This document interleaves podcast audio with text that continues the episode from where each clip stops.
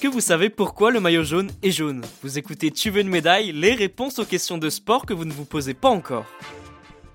En octobre dernier, le Tour de France a dévoilé le parcours de l'édition 2022, mais aussi celui du Tour féminin.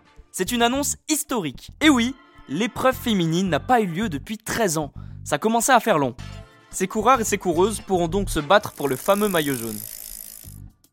Pour savoir pourquoi ce maillot est jaune et pas rouge comme en Espagne ou rose en Italie, il faut faire un grand saut dans le temps lors des premières années du Tour de France et ça se passe en 1903. À sa création, un simple brassard vert permet de distinguer le leader du classement général. Un objet pas assez visible pour les spectateurs et les journalistes. À mon avis, il fallait avoir une bonne vue pour l'apercevoir parmi plus de 100 cyclistes qui filent à toute allure. Difficile donc de profiter du spectacle sur le bord de la route. Gros problème donc pour le Tour de France.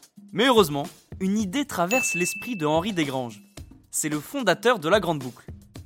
Il décide alors de créer un maillot distinctif pour le premier du classement général et comme on s'en doute, ce maillot va être jaune. On ne peut plus le rater.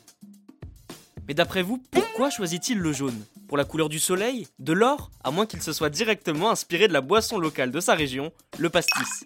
Eh bien non, pas du tout, c'est beaucoup plus simple que ça, vous allez voir. À l'époque, Monsieur Desgranges est directeur du journal Loto et il s'inspire tout simplement de la couleur du papier de son journal, le jaune. Comme quoi, parfois, il ne faut pas chercher bien loin. Henri Desgranges se dit alors qu'un peu de publicité ne fera pas de mal à son journal. On peut désormais dire qu'il a eu du flair. C'est un coup réussi de sa part.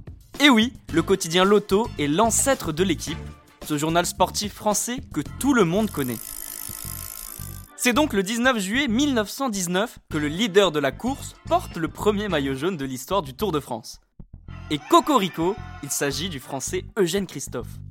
Depuis, cette fameuse tunique dorée devient une obsession pour certains coureurs.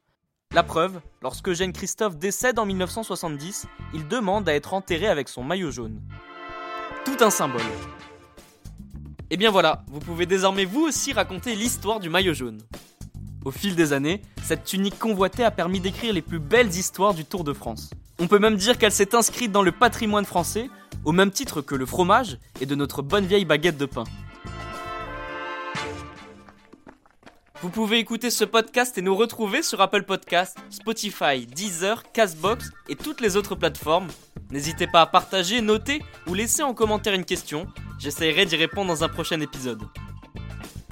Je vous retrouve rapidement pour une prochaine question de sport dans Tu veux une médaille. À très vite.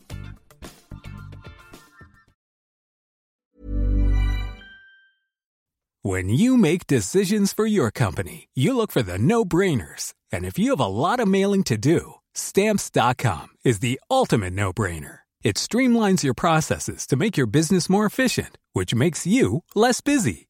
Mail checks, invoices, legal documents, and everything you need to keep your business running with Stamps.com. Seamlessly connect with every major marketplace and shopping cart. Schedule package pickups and see your cheapest and fastest shipping options from different carriers. With rates up to 89% off USPS and UPS rates. And with the Stamps.com mobile app, you can take care of mailing and shipping wherever you are. Make the same no-brainer decision as over 1 million other businesses with stamps.com. Sign up with code program for a 4-week trial plus free postage and a free digital scale. No long-term commitments or contracts. That's stamps.com. Code program.